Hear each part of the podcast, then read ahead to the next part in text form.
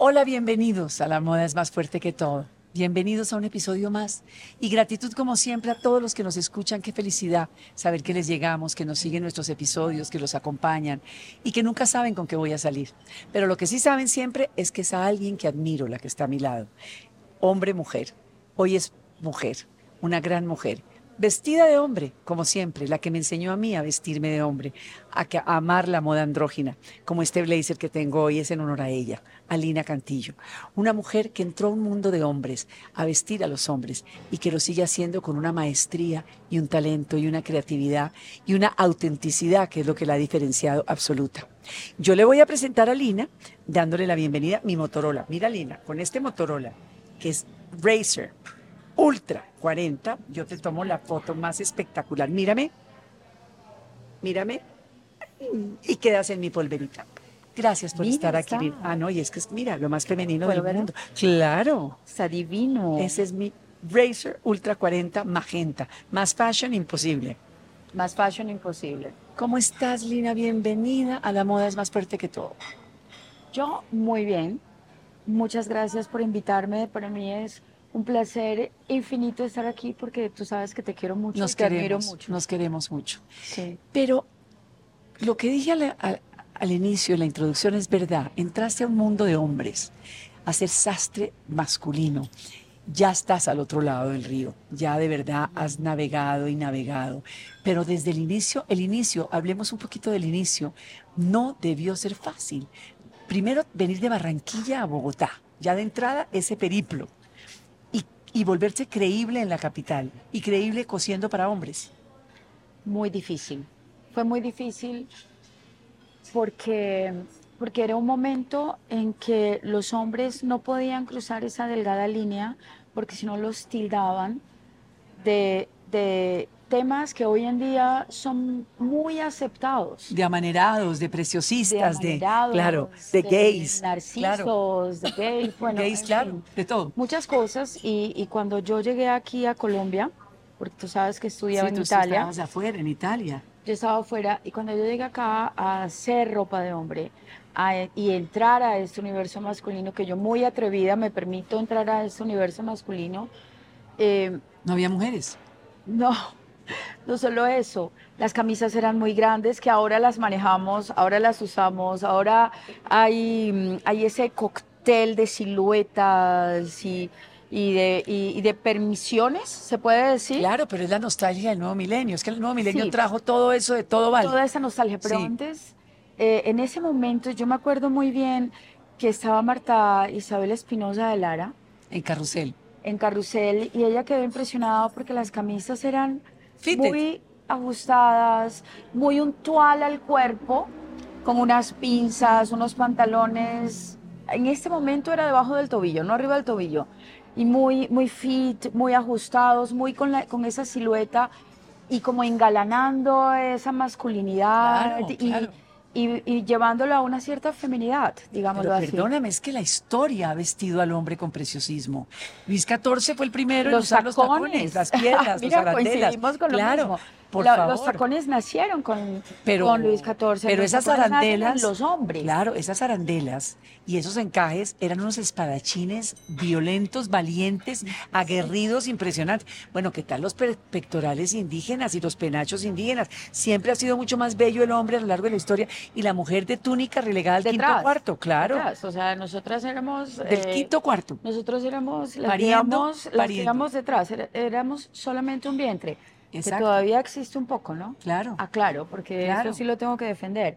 Pero pues normalmente éramos un vientre. Entonces, Lina Cantillo, cuando llega acá a, Le trajo el preciosismo al hombre. Trajo todo esto y, y fue muy difícil para mí crear una empresa porque bueno, aparte de que vengo de otro país, vengo de Biela, de ver paños Super 120, Super 130, Super 150, el flannel, el cashmere, e, ese olor... Eso fue tu bagaje, claro. Total, ese olor del espazzolato que estaban haciendo, el cuero espazzolato en el hombre, ese zapato fino, refinado, de amarrar, o, ese slipper que estaban haciendo en ese momento. No, pues el slipper de terciopelo con monograma, de príncipes. Total, entonces yo llegar acá y me encuentro con un Con el zapato tractor, sí. Con un paredón, con esa goma. Sí. Eh, que es válido en la nieve, es válido cuando llueve, pero, pero no todo el tiempo. Como para cruzar la piel en un salón. Me sentía como una nariz así chata en un zapato, eso para mí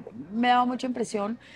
Y pues realmente yo vengo acá de vacaciones, yo realmente no pensaba quedarme y, cuando inició a, a, ilustrar o a hacer algunas cosas, empezaste a escudriñar, a mostrar mi trabajo, se me viene todo esto encima, me invitan a un textil moda.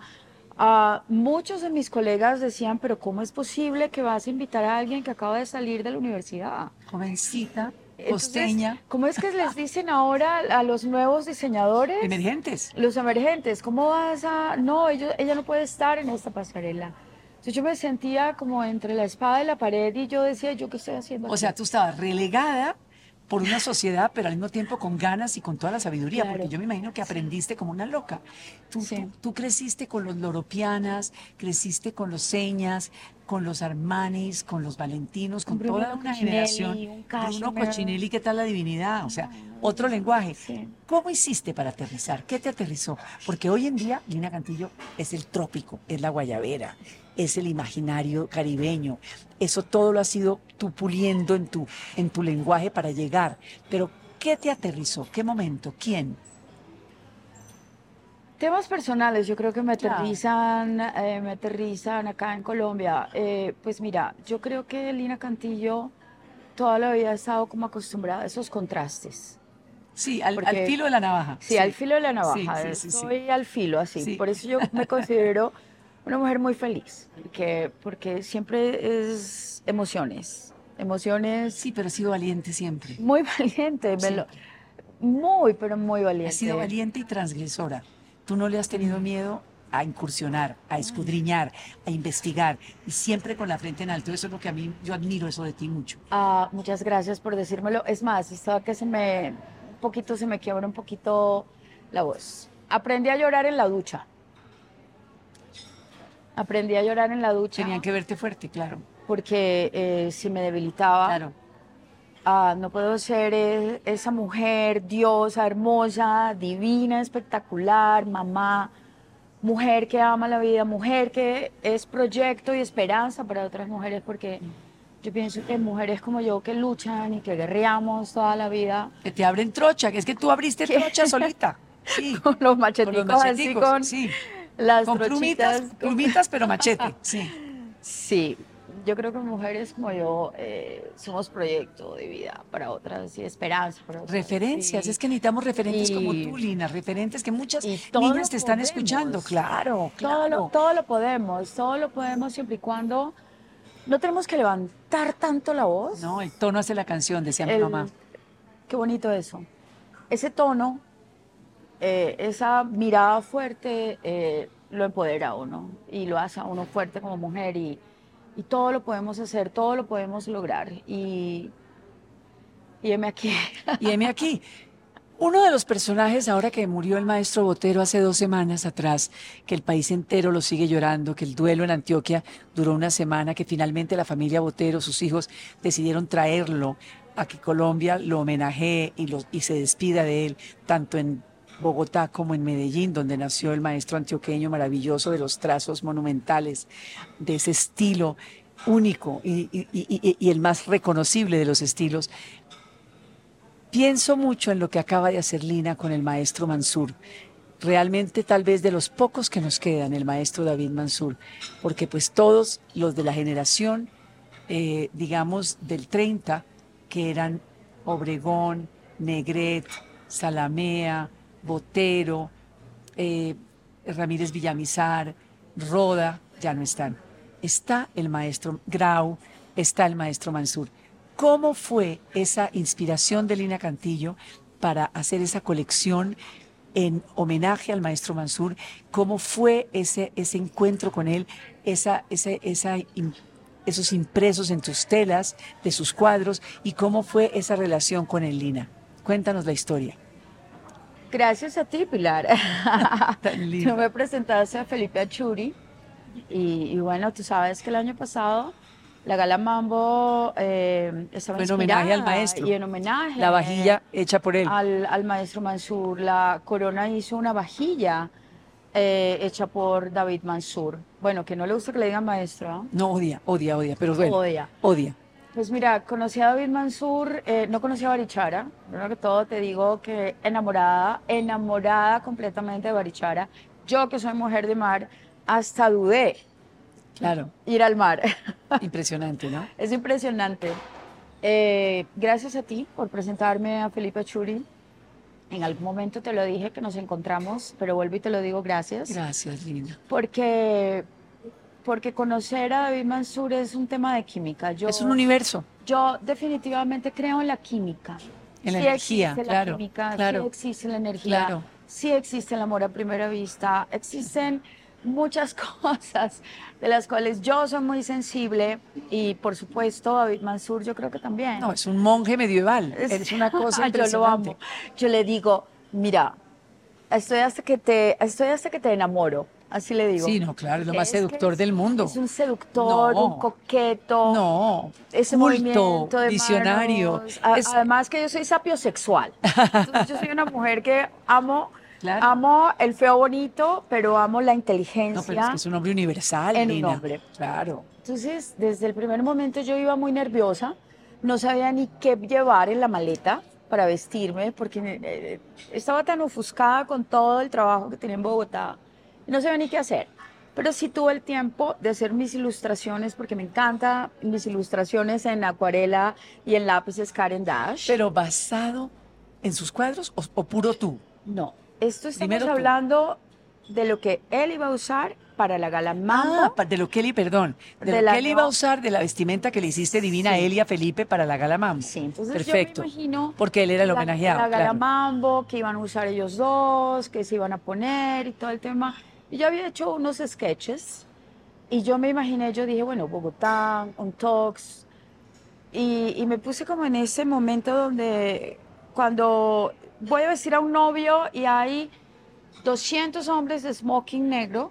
Yo quería como resaltar. Estaba espléndido de terciopelo, lo veo, espléndido. Amo ese terciopelo de algodón mm, español. Divino, espectacular. Y, le llevé los sketches. Parecía un greco, parecía un greco divino. me dice, pero si tú también eres un artista. Cuando, le, cuando ve mis sketches. No. Y me dice, solo que tu arte es útil y el mío es inútil. Ay, qué belleza. Ya ahí solté la risa, ya yo me desestresé, ya yo dije, Ay, no, ya yo no más, ya no me voy a estresar más, estaba sudando y demás. Y bueno, ese fue el primer ahí se metió en tu corazón, donde rompimos el hielo, se metió en mi corazón, lo amé, lo amé profundamente. Luego voy la segunda vez a Barichara. perdón, perdón, antes de, que, antes, antes de que sigas, hay que, yo que fui la maestra de ceremonia y que tengo el honor de haber sido de esta que acaba de pasar, lo empoderaste.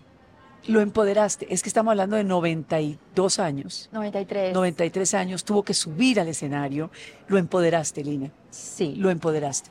Sí, porque cuando tú te sientas con un hombre, puede llamarse David Mansur o puede ser el señor que toma un avión de cualquier lugar de Colombia para sentarse conmigo o cruza Bogotá para sentarse conmigo, tú tienes que saber qué quiere esa persona, tú tienes que saber ¿Qué lo hace sentir feliz? ¿Qué lo hace sentir cómodo? ¿Cómo quieres estar?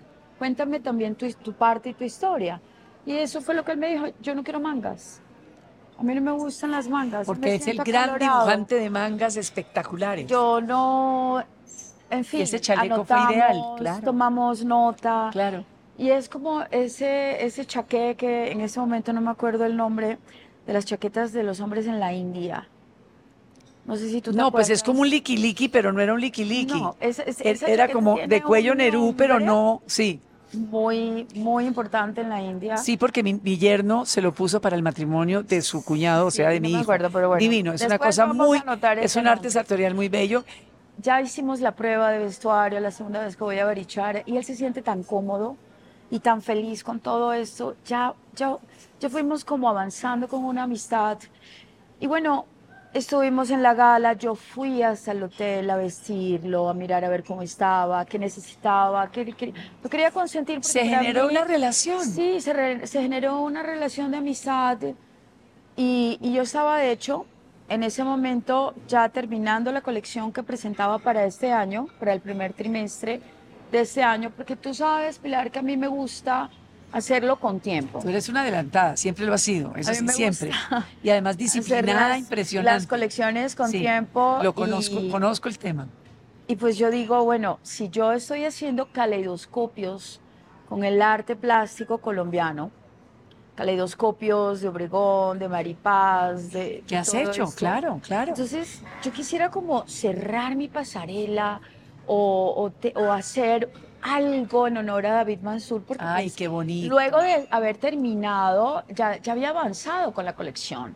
Ya no había cabida para entrar con esto. Entonces, pues ya yo dije, y llamé a Felipe, le dije, Felipe, ¿será que puedo sacar un t-shirt o algo en honor al maestro? Yo firmo lo que tú quieras, yo no lo voy a vender. Es solamente como tener algo en una colección en homenaje a él, ya que todo esto ya hay una Relación, claro.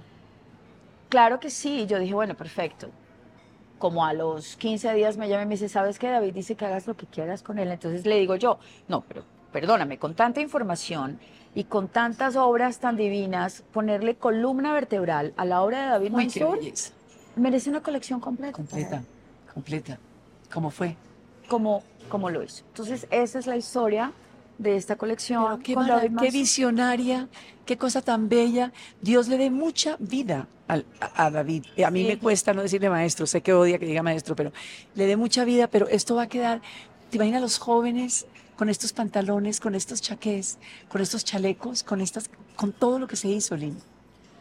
¿Cuál es tu pieza? La pieza de resistencia de esa colección. Yo no sé ni cuál, porque todas me gustan.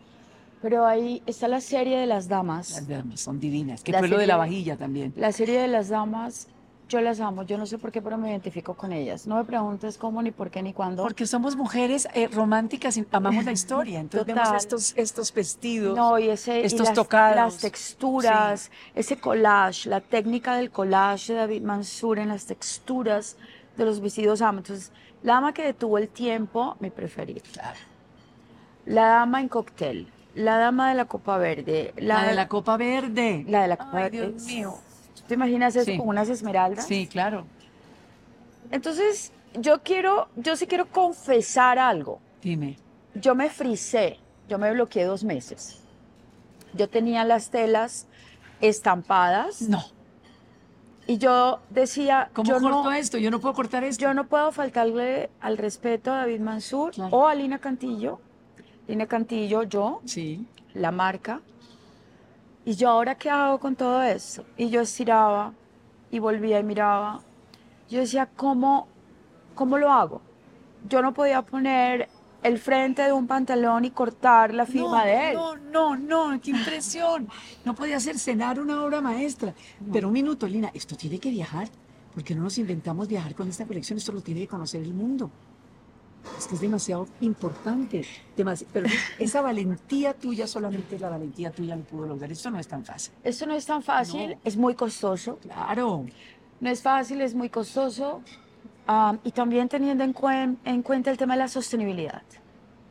De que cada pedacito es para mí muy preciado. claro, hay que sacarle provecho. hay que sacarle, hay que sacarle mucho provecho. Prueba y error. Entonces, yo cortaba algo eh, lo llevaba a la lavandería a hacerle un tratamiento, se encogía dos, tres tallas. Entonces esa prueba y ese error es el desgaste y el esfuerzo de muchas personas, eh, o un motorizado, o un conductor, o una persona que va a la lavandería. Perdóname, extender la tela, el índigo de vicuña que lo extendíamos divino para estamparlo en el interior. Uy, qué belleza.